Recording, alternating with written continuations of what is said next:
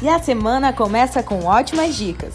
Iniciando com os processos seletivos abertos pelo governo do Maranhão por meio da SEAP, Secretaria de Estado de Administração Penitenciária, para a formação de cadastro reserva de profissionais de diversos níveis de escolaridade. Oportunidades para agente penitenciário temporário, auxiliar de segurança penitenciária temporário, especialista penitenciário em pedagogia e técnico penitenciário administrativo. Inscrições até o dia 29 ou 31 de agosto, a depender do edital. Participe! Tem também o programa de Trainee 2022 da VLI.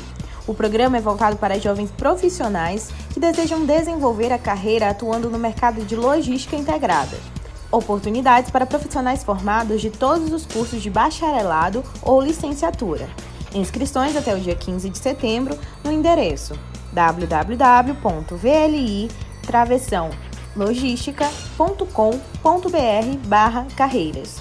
Finalizando com o concurso da Marinha. O novo edital é para admissão ao curso de formação do Corpo Auxiliar de Praças. São 44 vagas com remuneração de até R$ 3.400. É necessário ter curso técnico de nível médio na especialidade desejada, ter 18 anos completos e menos de 25 no primeiro dia do mês de janeiro de 2022 inscrições no site www.marinha.mil.br entre os dias 8 e 26 de setembro de 2021.